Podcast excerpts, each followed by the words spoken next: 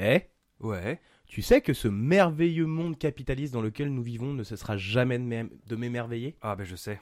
Eh ben, figure-toi que dans ce merveilleux monde capitaliste, donc, euh, t'as déjà entendu parler, tu sais, des mecs qui se font tatouer là, des, des marques euh, sur le, sur le visage, tout ça? Ouais ouais bah comme le mec qui s'est fait tatouer le logo d'Apple sur le crâne. Voilà, c'est Ouais. bah, très bon exemple. Euh, bah là, en l'occurrence, il s'agit de la société Subway qui a lancé un challenge à la con aux États-Unis.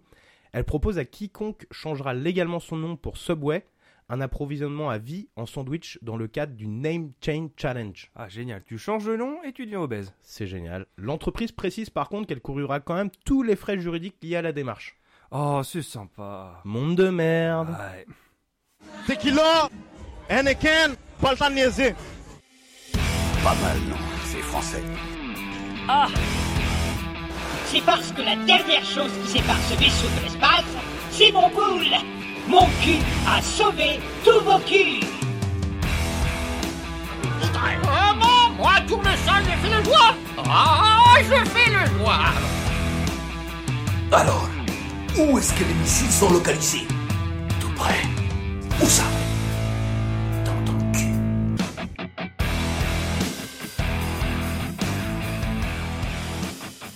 Bonjour, buenos dias et demat. Bienvenue à toutes et à tous dans ce havre de paix qu'est Dans ton culture. Nous sommes heureux de vous retrouver pour ce nouvel épisode. En guise de rappel, pour ceux qui auraient passé trop de temps au soleil cet été, nous vous présentons toutes les deux semaines deux sujets tirés au hasard et que nous traitons avec le plus grand soin, mais en n'oubliant pas qu'une petite blague par-ci par-là, c'est toujours rigolo. Ah ben oui il faut bien rigoler. C'est rigolo. Donc attendez-vous quand même à quelques petites boutades de notre part qui, on l'espère, vous feront tâcher vos fonds de slip.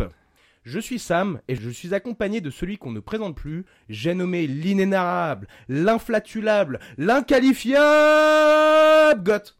Eh salut. Ça va? Ah ouais. Ouais, t'as passé un bel été? Ah génial. J'étais en Bretagne. Oh Ouais donc euh. Une contrée sachant- exotique euh, lointaine. Ah bah on est d'accord et puis en plus il a fait tellement beau que quand je suis revenu à Dublin j'étais plus blanc que quand je suis parti. Ouais, c'est quand même, quand même un comble hein, pour l'Irlande. Je tiens à le souligner. on est d'accord maintenant je suis officiellement transparent. Ah bah c'est bien, c'est bien. Effectivement, je, je- j'arrive pas trop de distinguer avec le mur derrière Non je suis toi. là. Je suis là. Ah, Ah. ah, ok. Ne disparais pas, s'il te plaît. Quoi qu'il en soit, en attendant la rentrée des classes, vous n'avez plus qu'à compter vos crayons, bien ranger vos cartables, mais surtout à passer une petite heure avec nous où vous allez apprendre plein de trucs sur des trucs. Et on commence dès maintenant avec le premier sujet.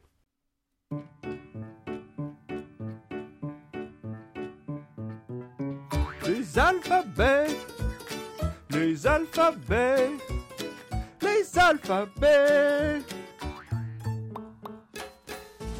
Eh, c'est pas beau l'alphabet n'empêche Imagine sans ça, et sans le langage plus généralement, comment qu'on aurait fait le podcast, hein? Ah bah là euh, bah on aurait fait comme le petit train de mémoire. Voilà. Mais sauf ah, que, ah, ouais mais sauf que ça c'est pas audio quoi donc. euh, Ouais, non, ça aurait été compliqué. Mais imagine si on avait dû faire un podcast muet. Sacré concept, hein, quand même. Ou alors encore mieux, et peut-être encore plus proche de nos mentalités, on l'aurait fait en pétant et en rotant. Ça aurait été génial, non? Ah bah j'avoue mais alors par contre euh, au niveau gastrique ça aurait été terrifiant. Ouais, il y a moyen. Il y a Ah. moyen qu'on... C'est un épisode de qu'on- 45 minutes euh, faut combler hein. C'est clair. Alors en attendant, tu vas me demander, mais qu'est-ce que quoi que un, mais quoi l'alphabet? Quoi c'est Mais c'est quoi? Qu'est-ce Alors- que un mais quoi de quoi mais qu'est-ce que c'est que quoi que un l'alphabet? Putain, mais t'as exactement récité ce que je viens de dire, quoi. C'est c'est fou. Alors bouge pas, mon gars. Je vais te le dire tout de suite. Donc en gros, c'est un système d'écriture constitué de symboles qui représentent des sons, appelés ici phonèmes. Voilà, c'est ça un alphabet. En gros, c'est ça. D'accord. Pas besoin de voir plus loin. C'est aussi simple que ça. Bah, on va boire un coup. Allez, on se casse. Allez Allez Nous, Français, utilisons l'alphabet latin, anciennement alphabet romain. Mais rien qu'à côté de chez nous, il existe l'alphabet cyrillique, par exemple, qui est tous deux, donc l'alphabet latin et cyrillique, prennent tous deux leur source dans l'alphabet grec. Il existe également l'alphabet consonantique, appelé ici abjad. Donc ça, c'est les des scientifiques, les intellos qui ont développé la, la science de, de l'écriture, qui ont nommé ça abjad. Donc c'est tous les alphabets consonantiques, comme l'hébreu et l'arabe par exemple. Ok. Comme son nom l'indique, ces alphabets-là n'utilisent que des consonnes. Euh, Et en Ah, fait, euh, ah en fait oui. les voyelles sont, vont être symbolisées par des, euh, par des ajouts aux consonnes. Donc des, des mini voyelles Des mini-voyelles. Ah ok d'accord. Ouais. Exactement. Mais ça s'arrête pas là, car en fonction des époques et des contrées, d'autres systèmes d'écriture existent également. Je vais donc rendre un hommage à ces autres systèmes d'écriture avant de passer à l'alphabet. Car en effet, l'alphabet oui, mais pas que. Toutes les écritures n'utilisent pas le même système. Tout d'abord, nous parlerons du système logographique, qui comprend des langues comme le chinois ou l'égyptien antique, qui euh, sont un ensemble de pictogrammes ou d'idéogrammes. Contrairement à l'alphabet qui se compose de phonèmes, donc comme dit plus haut des sons, celui-ci utilise des symboles qui représentent des concepts et des choses. Ah les hiéroglyphes. Eh Ah non mais tout de suite là ça. Pouf, Bah, ça a ouais. popé. C'est d'ailleurs pour ça que ces langues sont souvent perçues comme difficiles à apprendre, car il convient d'apprendre chaque mot et leur déclinaison. En chinois, par exemple, le mot cheval correspond à un, à un symbole. Pour signifier l'action de chevaucher, il faut donc d'abord symboliser le cheval, puis l'action de, de, de chevaucher ce cheval. C'est pour ça que la langue chinoise comprend sans surprise quelques 55 000 caractères. Ouais c'est ce que j'avais toujours entendu. C'est-à-dire que euh, c'est limite genre c'est infini. Bah tu peux pas tu peux pas euh, la, la phonétiser la langue en fait quoi. Donc c'est c'est très compliqué quoi. Et d'ailleurs, les symboles qui représentent les chiffres sont également appelés des logogrammes car ils représentent des concepts et non pas des lettres. Et c'est d'ailleurs exactement la même chose pour les emojis. Ah voilà ça ça me parle plus déjà. Ouais, ouais, c'est- c'est ça. hein. Donc la prochaine fois que tu envisages d'envoyer un, un emoji aubergine ou pêche, Mes eh bien, préférés. hein Mes préférés. Bah oui, bah, tu, m'en envoies d'ailleurs un peu trop, je trouve ça bizarre. Ouais dis pas que ça fait un peu plaisir quand même. Ah, bah oui, ouais, je suis bon. content. Ça me fait rougir. Eh bien, tu pourras te dire, en tout cas, la prochaine fois que tu enverras ces, ces emojis, donc, que tu envoies en fait un logogramme maraîcher ou arboricole en fonction du, euh, du si c'est un- une aubergine ou une pêche. Ça en jette quand même. hein. Ah bah c'est sûr que là oui logogramme arboricole c'est quand même vachement plus Ouais, classe que, même- grosse aubergine tendue. ouais. C'est ça. Et euh, ensuite, il existe le système syllabaire, dont les symboles représentent des syllabes et non pas des lettres, ni des idées ou concepts. Ce symbole est principalement utilisé de nos jours au Japon, au travers des kanas japonais, les hiragana et les katakana. Il convient d'ailleurs très bien au japonais qui ne comprend qu'une centaine de syllabes. ah il y a un accent Ouais, ça m'a ça m'a surpris, ouais. Ça m'a ça m'a surpris parce que ça m'avait l'air d'être une langue euh, assez complexe, aussi complexe. également. Bah oui bah en fait Parce que surtout un que ça emprunte aussi au chinois, donc euh, tu vois. euh, Ah, mais, il faut euh, pas leur dire par contre ils aiment pas ça. Ah, Ouais, euh, non. Il y a un truc entre ces deux peuples. Un euh, léger historique. mm, lé- Mais on en léger. parlera Ouais. une autre fois. hum, hum, hum. Les autochtones canadiens utilisent d'ailleurs un système similaire. Oh, tu sais, ça C'est c'est pas, pas que ça, c'est diagramme Les autochtones, putain Ah, les autochtones Mais surtout les gens de région, je pense. Ils ont plutôt une. euh, Non, non, mais alors pour le coup, quand je parlais des autochtones, je parlais des, des, des natifs américains. Ah, Je pardon. parlais pas des Québécois. Bah, ils vivent dans les régions aussi. Hein, Ah, ouais, c'est vrai, t'as raison, t'as raison. Autant pour moi, j'aurais dû être un peu plus précis à ce niveau-là. Euh, les langues indiennes sont intéressantes aussi d'ailleurs car elles utilisent un mélange de syllabaires et d'alphabets et ça s'appelle des alphasyllabaires. Donc euh, je vais pas commencer à parler des langues indiennes parce qu'il y en a littéralement une pelletée et euh, ça va être, euh, ce n'est pas le sujet du jour. Et pour finir, concernant les, systèmes d'écriture euh, qui ne s'inspirent pas de l'alphabet, je dois mentionner le système à traits utilisé en Corée, dont le nom est le Hangul. Il est réputé pour être l'alphabet le plus scientifique, car ces signes symbolisent les formes de la bouche quand des sons en sortent. Donc voilà. Fallait y penser, hein. c'est Ouais. logique en fait quand il réfléchit bien. Alors par contre, je prends cette info avec des pincettes, car euh, j'ai pas réussi à recouper cette info. euh, Donc, euh, mais bon, en soi, c'est pas con du tout comme idée, donc on va dire que ouais. On valide? On valide. On valide. Allez, on valide. Allez. Je pense que les Coréens seront heureux de savoir qu'on qu'on les valide. Ouais, si vous nous écoutez. Et pour la petite histoire, c'est une écriture qui a été créée de toutes pièces au XVe siècle par le roi alors en place qui souhaitait alphabétiser massivement sa population. Bon, très bonne intention. Alors là, je dis vive le roi pour une fois. Mais, euh, mais ouais, donc voilà, donc ça, a- ça a été une langue en fait, et il y a eu plein de tentatives d'essayer d'éliminer cette langue au profit du coup du, euh, de, de lo- de- d'autres variantes du chinois. Mais en fait, la, la langue a toujours résisté, et notamment grâce aux, aux femmes qui, au travers de la littérature pour femmes, euh, a, a subsisté.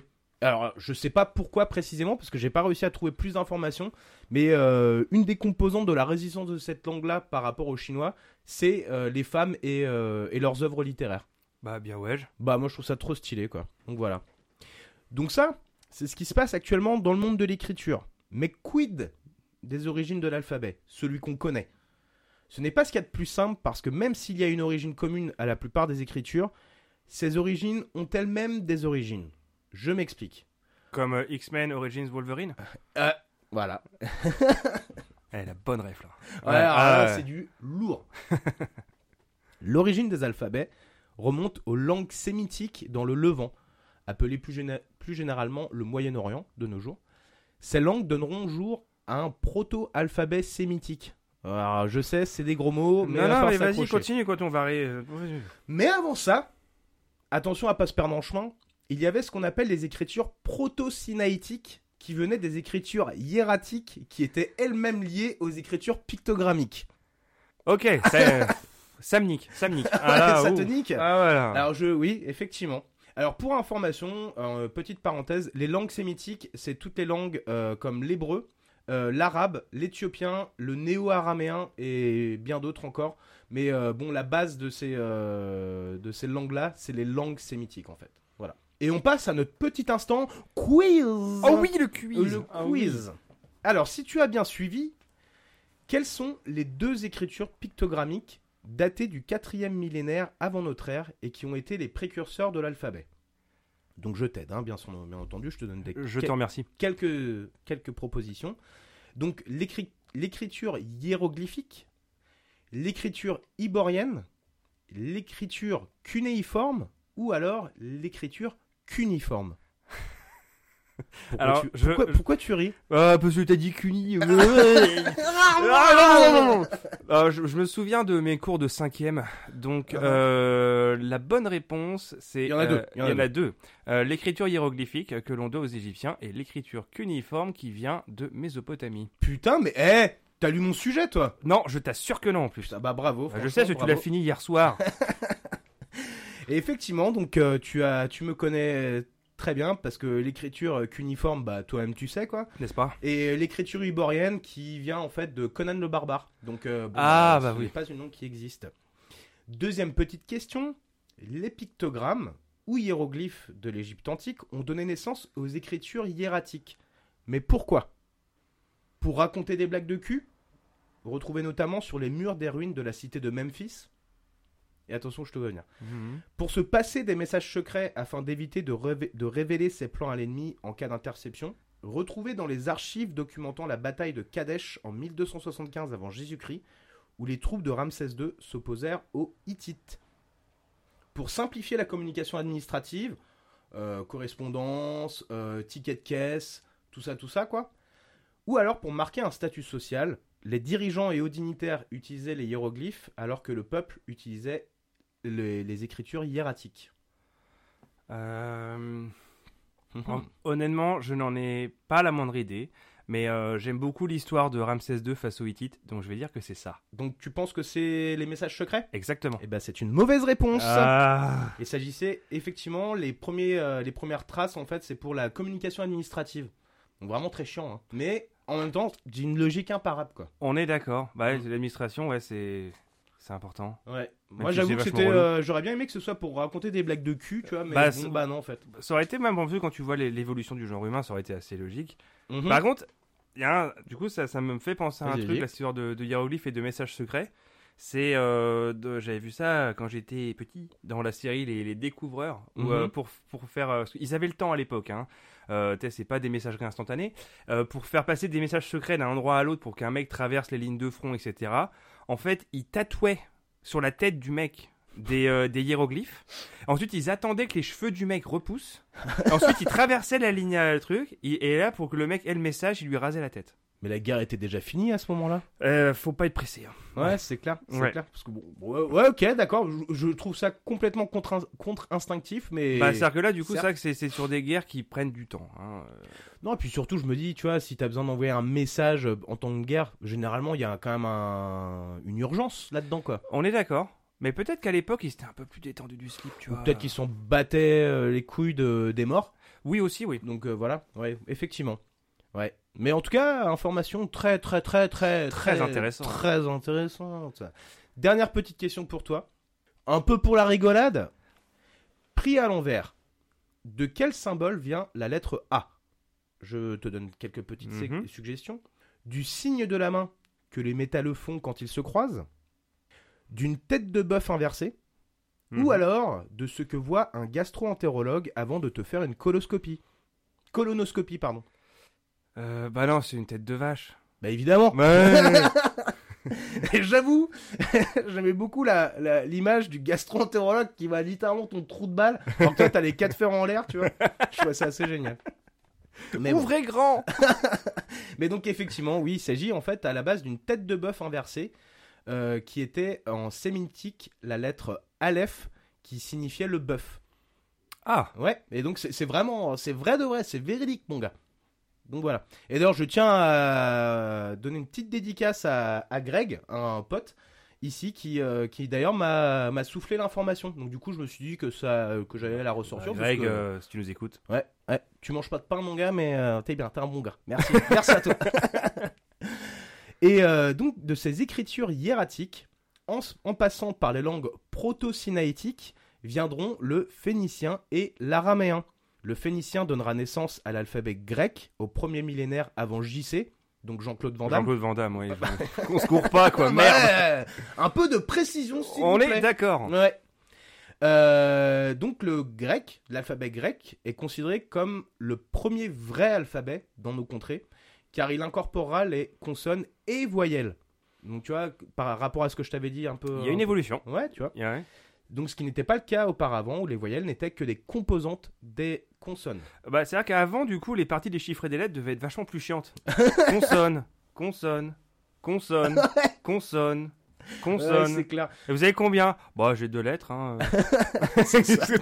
Carrément. Là, ça me fait penser au sketch des inconnus, là. tu Bah sais, oui. le- les chiffres et des lettres en URSS, là. oui. Où, bah, ils ont plus de lettres, en Ah fait. bah, plus voyelle. C'est clair. Mais pour en revenir à nos petits moutons, ou à nos petits grecs, euh, l'alphabet grec est par conséquent la source de tous les langages écrits européens. Ceci, bien sûr, n'est qu'un petit résumé, car j'aurais pu faire la corrélation de l'écriture avec les langues, indo-européennes en l'occurrence, mais ça, ça vaut pour un sujet à part entière.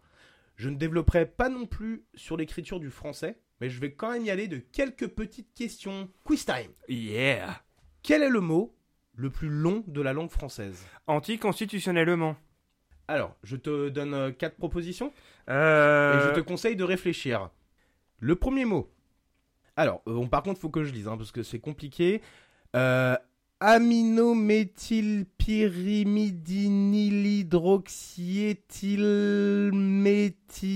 aminomethylpyrimidinylhydroxyéthylméthiazolium. Mhm. Ah, c'était agréable à écouter, ça. Ouais, donc voilà, pro- Mhm. première suggestion. Deuxième su- suggestion, anticonstitutionnellement. Troisième suggestion, animetistocolio beta casolpyrimagnésium, Mhm. Que tout le monde connaît. évidemment. Ou alors, supercalifragilisticexpialidocious. Alors, quatrième, ça c'est fait maison. Ça c'est évident. Euh, bah, je maintiens anticonstitutionnellement. Et non, ce n'est pas le cas. C'était la première, euh, le premier mot, qui est un mot en 49 lettres que je ne Bah vais oui, pas mais me je faire à pas. Comment, comment t'aurais voulu que je sache? Parce que les autres, t'as mis à peu près 30 secondes à les prononcer, alors que anticonstitutionnellement, Et euh, sans aucun problème. C'est le nom systématique de la vitamine B2 que tu aurais dû savoir. ouais, j'aurais dû le savoir. Voilà, voilà, voilà. Le, la troisième suggestion étant complètement inventée. Et euh, supercalifragilisticexpialidocious, bon bah tous ceux qui ont vu Mary Poppins euh, sauront. Ah. supercalifragilisticexpialidocious. Bon bref. Euh, et enfin, quels sont les anagrammes des mots suivants? Anagramme, tu te rappelles de ce que Absolument. c'est Ouais. Argent. Oh là là. Euh... Ah, ah, Ah ouais, non, mais là, non, là, c'est. Ah, je te prends de court. Ouais. Non, là, je sais pas. Grenat. Ok. L'anagramme du mot chien. Niche. Oui Bien joué, bien joué. Et enfin, le dernier qui je trouve est très révélateur, parisien. Quel est l'anagramme du mot parisien? Euh, Ah non, celui-là, je l'ai pas non plus. Aspirine. Ah bah oui. Bah oui, évidemment. Magnifique, magnifique. Bon, euh, parisien. euh, Ouais, il fait Il fait mal au crâne. Ah, Ah, vache. vache. Ouais. Bref, blague à part. La science de l'écriture Tout ça, blablabla, c'est bien sympa, mais passons du côté de la fiction et parlons sérieusement deux minutes. Je veux bien sûr ici parler de la langue elfique, sûrement la plus connue dans le monde de la fiction. Non seulement le monde de l'Heroic Fantasy a atteint tous les pans de la société au travers du carton qu'avait été Le Seigneur des Anneaux lors de sa sortie, Jamais entendu parler. Jamais entendu parler? Non, jamais. Ouais. En tout cas, le type qui l'a écrit avait tellement le souci du détail qu'il a même développé des langues pour certaines des races euh, donc mentionnées dans, dans ses romans. Je veux bien sûr parler ici de J.R.R. Tolkien, bon que tu ne connais pas apparemment. Non, pas du tout, je sais même pas qui c'est. Puis il a un nom bizarre, ça me plaît pas. Ouais, non, chelou. hein. Euh, Celui-ci créera des langues et développera même son écriture. C'est lors de ses années étudiantes qu'il étudie les langues, et notamment le finnois. C'est à la, c'est à la lecture du Kalevala, qui est un recueil mythologique finnois en langue originale, dont il sort totalement grisé apparemment, qui eut l'inspiration de la création de langues fictives pour ses romans. C'était tellement un intello, le mec, qu'il dira, suite à la lecture d'un livre de grammaire finnoise, imagine, que c'était comme... Le summum du. Alors là, là, on s'éclate, les gars. Ça, ça, tu passes un samedi soir. Waouh d'enfer, exactement. Ah ouais, ouais. Euh, et après avoir lu ce livre de grammaire euh, finnois, donc, il dira que c'était comme découvrir toute une cave remplie de bouteilles d'un vin extraordinaire, d'une sorte et d'un goût jamais connu jusqu'alors. Le mec le plus chiant de la terre. Ah ouais, non, mais grave, ouais. Ouais. Mais bon, après on l'excusera, il a quand même écrit. Bon, bah tu connais pas hein, Ah, apparemment. mais là, on parle euh, pas de son œuvre, on parle de la personne. Ouais, c'est sûr.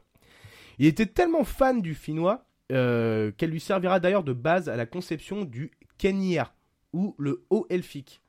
Le Sindarin, ou le gris elfique, ont quant à lui été inspirés par ses connaissances en gallois. Pas aussi élaboré, mais il développera quand même le langage des orques, le noir parlé, ou encore celui des nains, qui s'appelle le. Putain, c'est vraiment. euh, Ouais, un foutage de gueule, Ouais, hein. on, on nous tend des grosses perches là. Et enfin, j'aborderai, pour terminer, le cas du manuscrit de Voynich. Est-ce que tu en as déjà entendu parler de Non, de ça me dit rien du tout. Alors bah bouge pas, je vais te dire ce que c'est. Eh ben, je vais te le dire.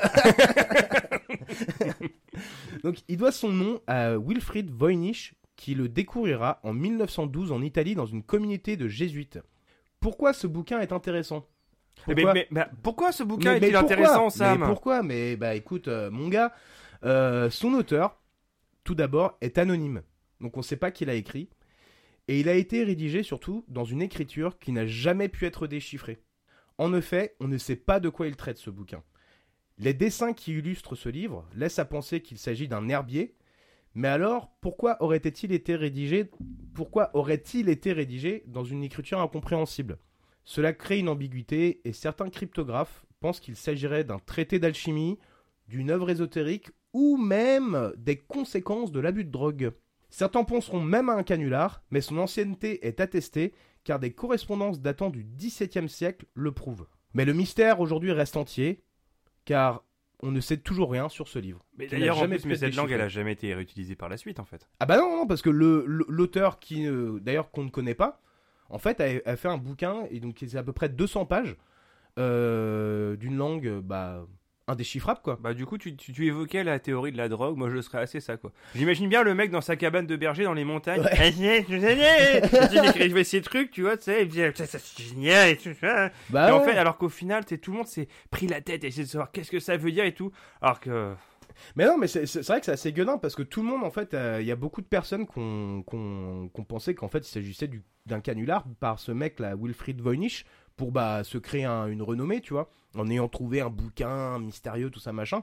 Mais le truc, c'est que en recherchant dans des archives, je sais pas où, ils ont retrouvé en fait des traces de correspondance qui mentionnaient spécifiquement ce bouquin-là, quoi. Donc, du coup, et qui date de euh, d'il y a deux siècles en avant, quoi. En arrière plutôt. Donc, euh, du coup, bah, l'ancienneté du bouquin est attestée, quoi. Donc, c'est ça qui est, qui est fou. Même si ça se trouve, c'est peut-être vraiment un canular à la base. Bah, le mec, il c'est avait écrit qu'il voulait, tu vois, faire un truc mystique, on ne sait pas trop. Quoi. Après, tu l'interprètes et tu le prends comme. Tu vois. mystère. Ah putain. Le mystère, mon gars. Bon, on va pas se le cacher, l'écriture, c'est un sacré bordel. Mais grâce à ça, au moins, on peut s'échanger des lettres d'amour, envoyer des cartes postales. Tu t'en rappelles de ça, les bonnes vieilles cartes Bien postales sûr. Ou que sais-je encore Des habitants d'une lointaine planète, peut-être? Eh ben, justement, je pense qu'ils vont être sacrément déçus quand ils vont voir que dans le ciel radio, tout ce qu'il y aura, c'est des emojis et, et des aubergines. Et...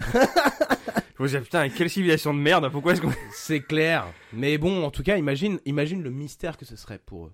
Tin, tin, tin.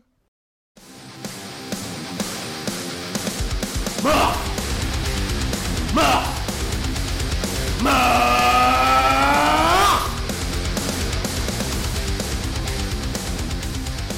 que euh, je suis bien content qu'il y ait une planète de notre cher système solaire qui s'appelle Mars, dis donc.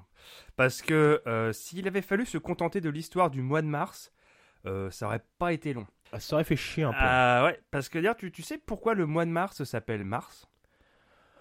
C'est pas un rapport avec le printemps ou un truc comme ça? Euh, Pas du tout. Ah, Euh, ok. c'est- en, fait, en fait, son nom vient du latin Martius, euh, nom donné à ce mois par les Romains en l'honneur du dieu Mars, euh, dieu de la guerre. Ah Et pourquoi alors? Donc du coup, le, cette période de l'année, c'est un moment propice à la guerre? Non, ils l'ont juste appelé par rapport au dieu. c'est- Ok. C'est tout, il y a absolument rien d'autre. Donc euh, preuve en est que c'est vraiment évident et on en a déjà fait le tour, voilà. C'est vraiment en fait, c'est vraiment à l'image qu'on se fait de ce mois en Europe. C'est-à-dire que t'es plus en hiver, mais t'es pas vraiment au printemps. C'est excessivement bof quoi. C'est euh, c'est la tranche de pain de miniature des mois quoi. C'est C'est euh, tout à fait moyen. ouais, c'est excessivement moyen. Hmm, Ouais. Mars, euh, donc euh, Arès en grec, était le dieu de la guerre et fils de Jupiter, donc en romain, et Zeus euh, euh, chez les Grecs, hein, comme on l'a parlé avec les alphabets. Cependant, il avait une autre fonction qui était assez éloignée de la grosse bagarre, et je vais donc te poser cette question. Était-ce le dieu des arbres fruitiers, le dieu des mouvements menstruels, le dieu des bergers, ou le dieu de la gueule de bois, en opposition à Bacchus, dieu du pinard? Euh...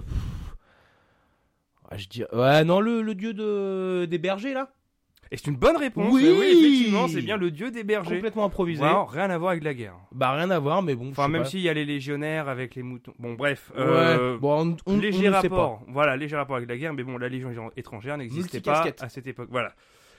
Alors, heureusement donc qu'un astronome très éclairé a découvert une planète d'un rouge éclatant qui, euh, sans surprise aujourd'hui, s'appelle bien sûr. Euh, Mars? Voilà, je voulais être sûr que le sujet était bien établi. Ouais, on est bien- Ah, on est voilà.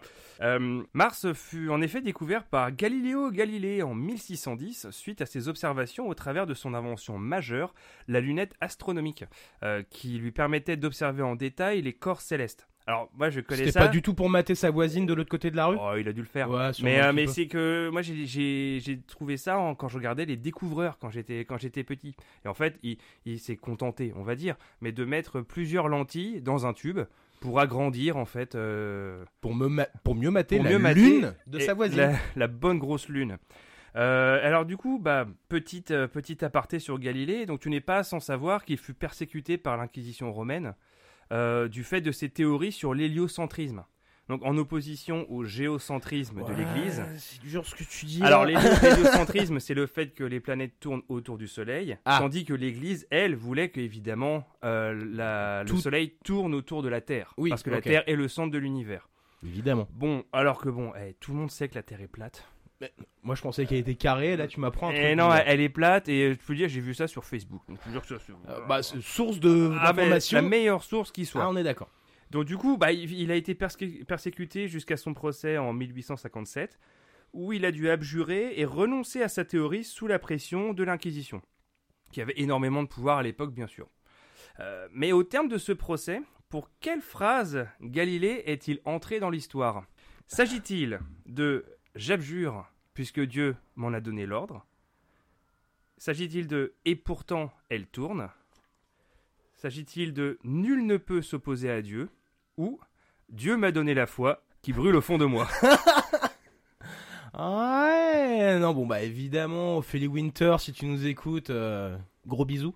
Mais, euh, ouais, euh, bah du coup, euh, je pense que je dirais, bah allez, et pourtant elle tourne. Et c'est une bonne réponse. Ouais. Alors, malgré, euh, du coup, j'ai quand même fait quelques recherches, euh, j'ai quand même été assez déçu de voir que cette phrase, en fait, serait un apocryphe. C'est-à-dire que cette phrase lui a été attribuée, alors que son auth- authenticité n'est pas vraiment établie. Euh, ah, parce qu'en fait, s'il avait vraiment dit ça, donc s'il s'était vraiment rétracté de cette manière-là au terme de son procès, euh, ça l'aurait immédiatement fait passer pour un relapse en fait aux, aux yeux de l'Église et il aurait risqué le bûcher. Bah ouais, c'est ça, je me dis, le mec, à mon avis, après avoir passé quelques semaines, voire mois, à se faire torturer dans des geôles dégueulasses euh, par l'Inquisition, je pense pas que le mec, il avait l'esprit à la faire blague. une belle phrase en partant. Bah ouais, c'est ça, euh, c'est beau gosse, l'histoire se souviendra de moi. Voilà. mais bon, moi j'aime à croire. que, Voilà, c'est quand même, ça reste quand même non, une phrase qui est effectivement. rentrée dans l'histoire malgré le fait qu'elle ne soit pas vraie. Bah surtout quand tu te dis que ce mec-là, bon, même s'il avait des preuves indéniables de ce qu'il avançait et tout ça, mais qui s'est quand même opposé à l'église toute puissante à l'époque, ou vraiment qui faisait le, le jour et la nuit en termes de, de dogme et de façon de penser, tout ça. Ouais, Là, le mec, il avait quand même une paire de, une paire de pastèques, mon gars. euh, ouais, il a pas eu ouais. peur quoi. Non, c'est clair. Donc revenons à la planète Mars, euh, qui possède bien sûr une page Wikipédia d'au moins 366,86 millions de kilomètres, soit la distance estimée entre Mars et notre bonne vieille Terre. Oh, je, je vois ce que tu viens de faire Eh, là. t'as vu, Ouais, je donne mal. des informations comme ça de manière un mmh. petit peu, tu vois. Mhm. Euh, je vais donc pas trop rentrer dans tous les détails astrophysiques, mais plutôt mettre en avant cet un petit fact concernant la planète rouge. Alors déjà commençons par le fait que Mars a une excentricité de 0,9339. Alors l'excentricité, ça correspond à la forme des orbites des objets célestes. Ah, donc rien à voir au fait que ce soit un petit foufou, quoi. Non, voilà, j'y viens, parce que en fait, si tu veux, euh, une planète qui a une, ex- une excentricité euh, neutre, c'est que c'est un cercle parfait autour de, autour de, du lasque autour duquel il gravite. Euh, alors du coup, donc Mars, euh, voilà, il est un peu ovale, tu vois, c'est un peu dans, dans ce style-là, quoi. Et donc des sept autres planètes du système solaire, seul Mercure possède une excentricité plus élevée que celle de Mars. Donc si on va par là, bon Mars, elle est un petit peu excentrique. Mercure, elle, par contre, elle est un peu plus fofolle. Euh, c'est vraiment le genre de planète qui tape de la tequila à 18h, tu vois, genre... euh, c'est wouhou Ouais, On clair. est excentrique. On s'amuse. Alors, bien sûr, un des plus grands fantasmes de l'humanité depuis la fin du XXe siècle particulièrement, c'est bien sûr de coloniser la planète rouge. Oh. Alors, je pourrais faire la liste des similarités avec la Terre, mais je trouve ça moins rigolo que de chercher tout ce qui serait super dangereux en vivant là-bas Sans ou deck. simplement en essayant d'y aller. Alors déjà, bon, la température en surface moyenne sur Mars est de moins 63 degrés. Oui. Voilà, bon, euh, c'est à peu près bah, comme à Montréal en hiver. Ouais, c'est à, ouais, peu près, ça, ouais. c'est à peu près la même chose. Tranquille, quoi. Donc, en fait, faudra envoyer des Montréalais, en fait. euh. Voilà, que des Canadiens. Ouais, ouais, que On- des Canadiens. Mm. Alors, ce qui veut dire que, bon, malgré tout, avec juste des vêtements chauds, on peut survivre quand même deux minutes sans scaphandre. C'est pas si mal. Euh, ce qui, bah, en fait, c'est le temps qu'on met avant de manquer d'oxygène. Euh, parce que son atmosphère est saturée en dioxyde de carbone, 98%. Euh, ce qui a tendance à plutôt bien buter les êtres humains quand ils le respirent. D'ailleurs, on aurait aussi les yeux qui sortiraient de leur orbite. Tu sais, quand à la fin de Total Recall. oh Ouais. Euh, alors en plus, bon, malgré tout, ça, c'est pas 100% scientifiquement juste. Tout simplement parce que c'est jamais vraiment arrivé, donc on peut pas être 100% sûr que tes yeux sortiraient de leur orbite. Euh, certains scientifiques disent que oui, d'autres que bah tu suffoquerais tout simplement. Moi, j'ai envie de tester, quoi, en fait, Tu juste veux pour voir si c'est vrai ou Bah, pas. moi j'ai hâte de voir ça. Ouais. la première télé-réalité sur Mars. Allez c'est ça surtout. Euh, bon après, donc dans Total Recall, il y a bon, si je te parle du film, c'est quoi toi plutôt la première image qui te vient en tête? Bah, évidemment, la femme à trois seins, quoi. Mais oui, mais oui, mais oui, évidemment, trois gros, bons gros boobs. Ah, c'est à ça qu'on ça, pense ça a été, euh, ouais. Ah je pense que ça a été euh, l'origine de pas mal de rêves humides pour des millions, c'est clair. pour des millions d'adolescents dans le monde. Ouais. Alors, la durée du voyage vers Mars est de 200 à 350 jours. C'est Euh, pas si long quand il pense. C'est ouais, quand même Ouais, quasiment ça- oui, un an. ça- oui, oui, non, mais. Euh, mais bon alors le tout sans gravité bien sûr et euh, j'espère avec des gens que t'aimes bien parce que une fois sur place l'émission elle pourrait aussi durer jusqu'à 500 jours. Oh Ouais, vache. tant qu'à être là hein, tu vois je veux dire euh, C'est clair. Et alors ensuite, pour repartir, parce que c'est pas le tout d'arriver sur Mars, ils pourront compter sur le MAV, ou le Mars Ascent Vehicle.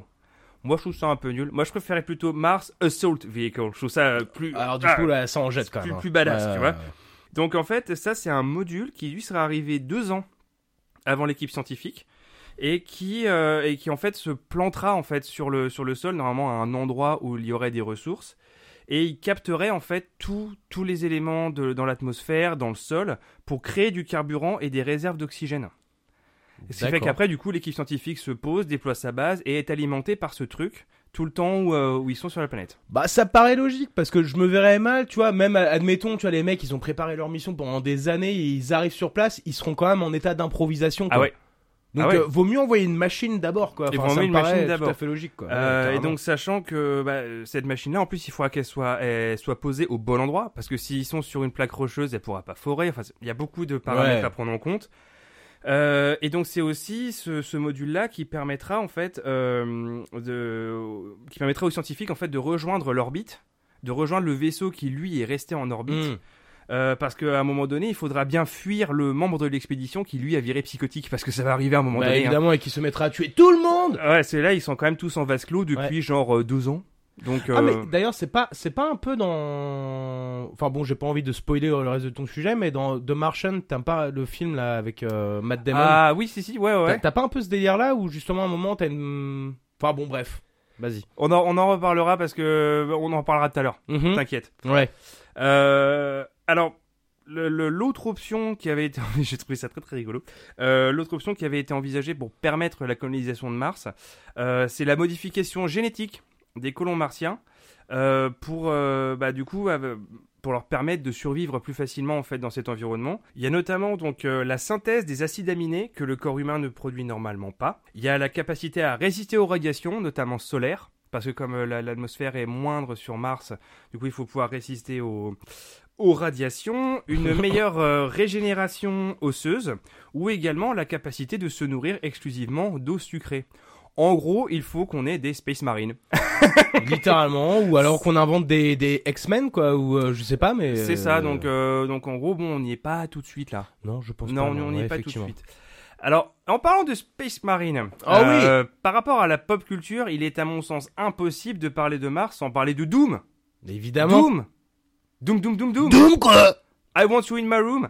Euh, je pense qu'il n'est plus vraiment nécessaire de présenter ce précurseur du genre des FPS, sorti en 1993, situé dans un futur lointain, quoique, euh, et qui vous met dans la peau d'un Marine, euh, qui s'appelle d'ailleurs Doom Guy, hein, ils se sont même pas fait chier à le nommer, qui est envoyé sur l'un des satellites de Mars, Phobos, où des expériences sur la téléportation étaient menées par une multinationale du nom de l'UAC. Seulement voilà, de par leurs expériences, les scientifiques ont malencontreusement ouvert un portail vers les enfers. Et à votre arrivée, toute la base est silencieuse, à l'exception des lointains rugissements de créatures infernales. Ah, tu fais vachement bien. Ouais. Ah. Je regardais beaucoup mon euh, mon père il jouait à l'époque euh, bah, au premier sur euh, son vieil Atari ou je sais pas quoi là et euh, et ça me foutait la trouille quoi parce que du coup bah, j'écoutais les sons quoi et je le voyais à chaque fois avec les les monstres marrons dégueulasses Ouais, là ouais. qu'on voit des boules de feu là ah putain et comment ça me foutait les chocottes ce jeu quoi Ah. avec les portes qui faisaient Exactement. Oh Ouais. là là. Ah, tu Ouais. fais super bien la porte aussi. Hein. Ah mais j'ai j'ai beaucoup regardé mon père jouer donc Mais attends, parce qu'en plus, toi, t'avais de la chance parce que t'avais la version avec le son. Moi, j'avais une version craquée, il n'y avait pas le son. ah Alors, du coup, t'as un peu l'ambiance en moins. Bah quoi. surtout qu'en plus t'avais la le le le enfin le, le morceau là le, la musique iconique là Ouais, euh, tin, tin, je, ouais, je ouais. chante très mal mais bon bref on sait on connaît Donc euh, bah voilà donc bon voilà tout le monde connaît Doom maintenant euh, tu peux limite faire tourner le jeu sur un micro-ondes si tu veux enfin bon bref Euh, donc voilà donc là je t'ai- fait un résumé de l'histoire du premier Doom et ça c'est l'intégralité du scénario du jeu à sa sortie hein.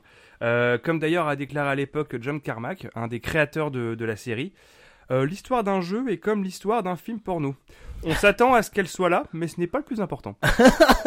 Ce qui compte c'est le gameplay n'est-ce pas? Évidemment. Et- bah oui on est d'accord. Et d'ailleurs, euh, fun fact, euh, à la fin de 1995, on estimait que Doom était installé sur plus d'ordinateurs dans le monde que le nouveau système d'exploitation de Microsoft, Windows 95. oh Voilà, je me sens jeune rien qu'en disant ça. c'est vrai c'est vrai Ouais. Mhm. Alors par la suite, on a eu Doom 2 en 94 qui se passe sur Terre, Doom 3 en 2004 qui est un reboot façon survival horror du premier, et il faudra attendre 2016 pour voir sortir Doom, donc dit Doom 2016, qui est je pense mon préféré de la série. hein. On a l'esprit de l'ancien, les qualités des jeux contemporains, avec bien sûr du son partout, mais nerveux à mort quoi nerveux à donf, et le dernier en date c'est Doom Eternal qui est très très très loin d'être un mauvais jeu, mais honnêtement pour moi l'univers étendu qui a été créé m'a pas vraiment convaincu. alors moi justement je l'ai adoré cet univers étendu quoi Ah ouais? Bah surtout dans le sens où bah les ennemis en fait dès qu'ils entendent parler de euh, de cet humain qui arrive pour péter la gueule au démon ils sont tous là oh mon dieu Ah oui. Tu vois, et tout le monde a les boules de lui et c'est ça qui est excellent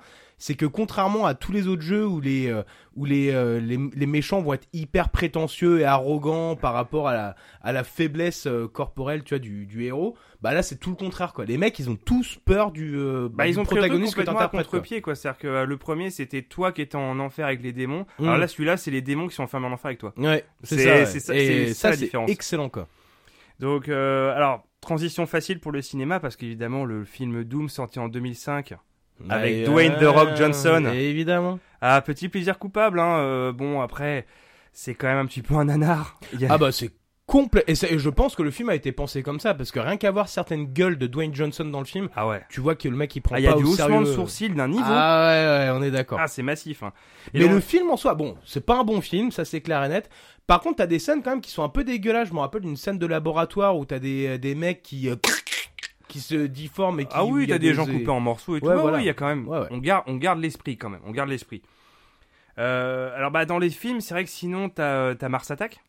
Alors il se passe pas vraiment sur Mars. Bah hein. non, il se passe sur Terre. mais, je pense euh, que c'est un film qui a fait peur à beaucoup d'enfants. nac. Nac, nac, nac, Ouais. nac. Ouais, je pense que celui-là, il a, il a fait peur à pas J'avais mal de adoré monde. ce film-là quand j'étais petit, quoi. Euh, et bah l'autre film que, que j'avais noté, finalement, c'est Seul sur Mars.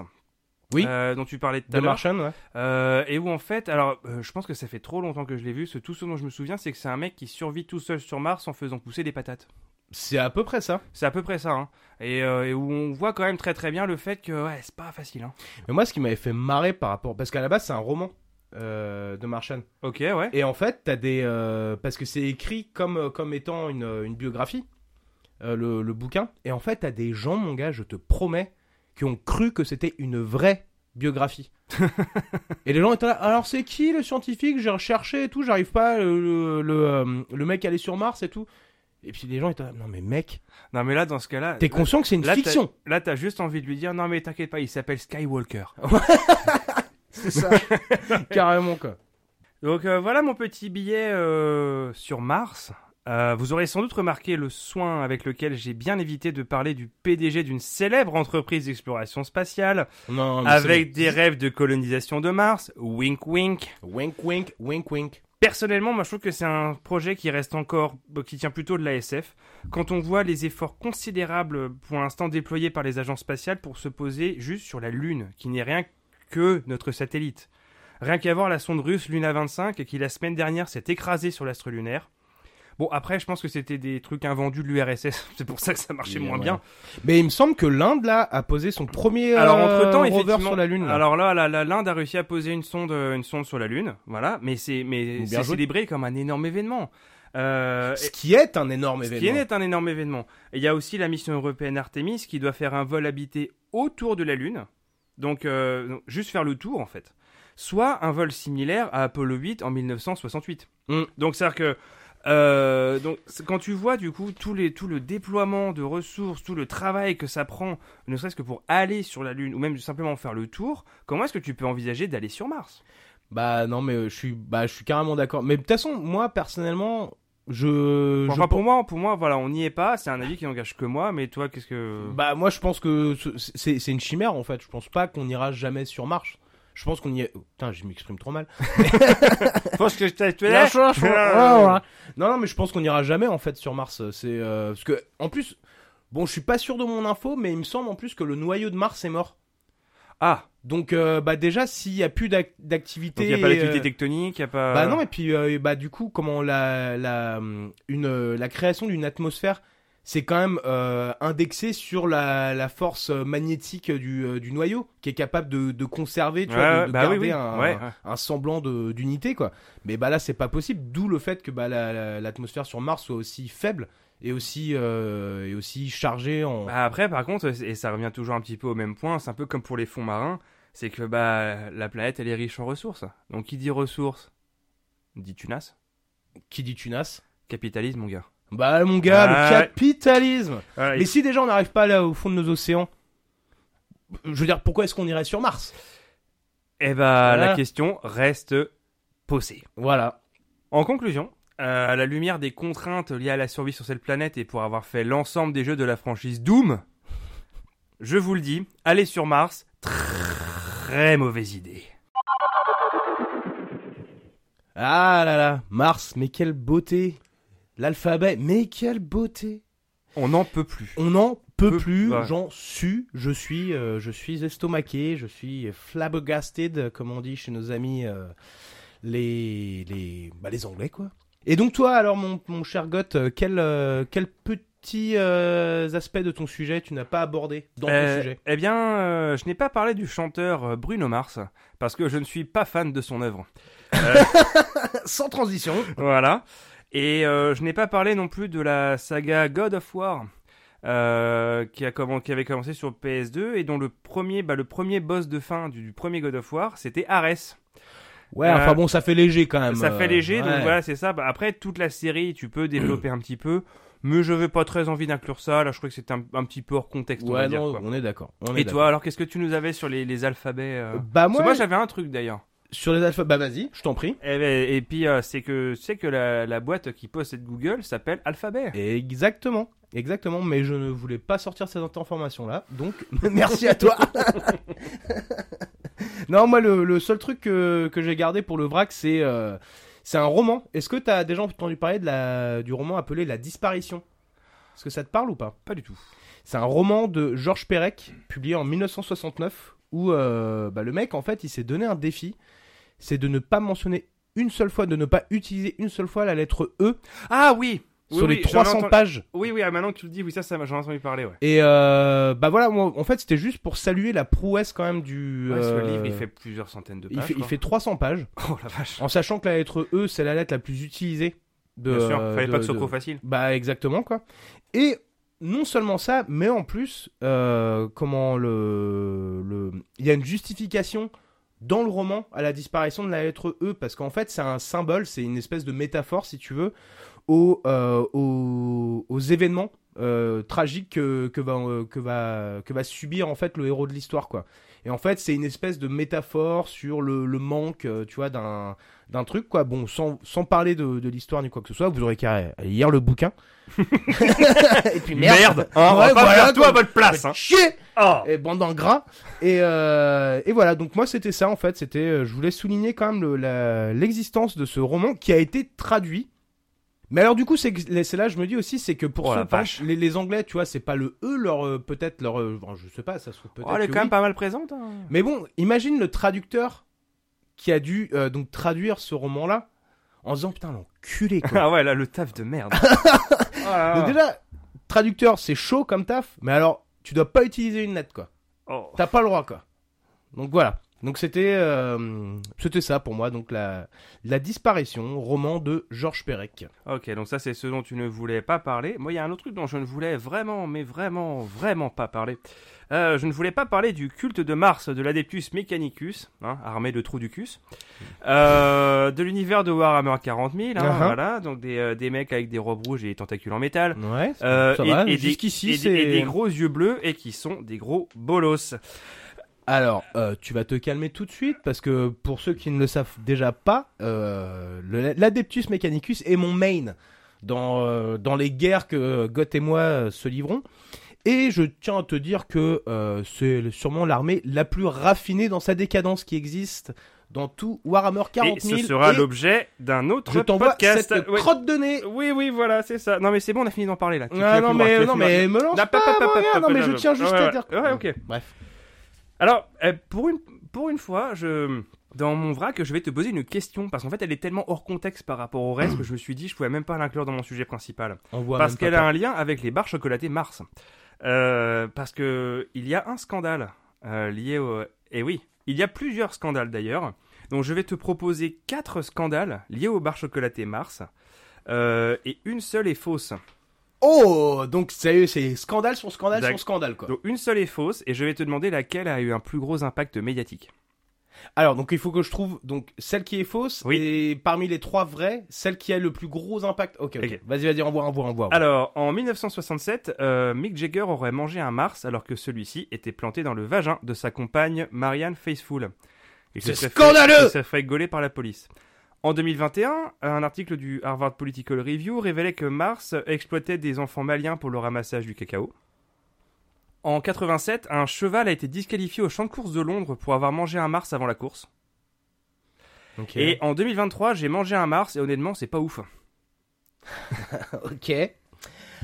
Alors, euh, lequel Donc je sais pas pourquoi j'ai l'impression que t'as inclus ta propre expérience dans le dans les scandales. Ouais, je voulais un peu parler de moi. Mhm. Ouais, ouais, ouais. Donc euh, du coup c'est une info euh, véridique, j'imagine? Euh, eh bien non, parce que je n'ai pas mangé Mars en 2023. C'était ça la fausse information.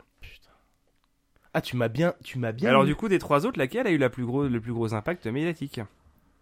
Oh bah. pff, Le travail des enfants, c'est tellement pas scandaleux, c'est d'une banalité sans nom, c'est dégueulasse à dire, mais c'est vrai. Allez, moi je vais dire euh, Mick Jagger qui mange un vagin dans un Mars là. Exactement. Ouais, c'est ça. le voilà, le Mars dans le vagin de Marianne Faithfull. Mhm. Alors logiquement, il se serait fait gauler par la police. C'est un genre flagrant délit en plus. Hein. Mais n'importe quoi. J'imagine la réaction des flics. Mais qu'est-ce que vous faites? Et Mick Jagger complètement ok, bah. Bah, Bah, ça se regarde, voit, non, putain, euh. t'as jamais vu un Mars? Bon. Ouais. Et euh, non, en fait, bon après, euh, ça encore, ça tient toujours un petit peu la légende urbaine. Mais c'est de la connerie. Mais bon, si tu recherches sur internet, il y a quand même beaucoup d'articles dessus. Donc, euh, Non mais surtout j'aimerais trop voir la photo. Tu sais, des Mick non. Jagger pris en flagrant délit. Et surtout Marianne Faithfull, les quatre fers en l'air. Donc euh, bon, ça a jamais été vraiment confirmé par Mick Jagger. Donc bon, c'est un fake news. Fake news. Bon, eh bien, j'espère que euh, vous avez apprécié euh, notre euh, nos petits sujets. Que Il y a nous- intérêt, putain. Non, mais c'est clair, surtout toi là-bas. Ouais, là, surtout toi là-bas. là. Et comme vous le savez déjà, nous sommes présents sur toutes les plateformes de l'univers, Spotify, Deezer, Apple Podcast et même sur Amazon Music. Euh, et sur Google Podcast pour ceux qui n'ont aucun abonnement, c'est absolument gratuit, allez-y et écoutez tous nos épisodes précédents, ils sont absolument magnifiques. Et on est bien d'accord. Exactement, et donc surtout abonnez-vous, mettez la cloche, euh, donnez-nous toutes les étoiles de l'univers. Et rendez-vous bien évidemment sur euh, Instagram pour suivre notre actualité euh, Ah, qui est riche. euh, Oh. extrêmement riche. Et en attendant euh, du, le prochain épisode, nous vous souhaitons euh, une bonne life et euh, un bon apéro. Ouais, et une bonne soirée si vous écoutez ça le Ah, soir. Peut-être, ouais. Puis un, un bon apéro à minuit, qui sait. Ouais, allez, Kenavo Salut les mecs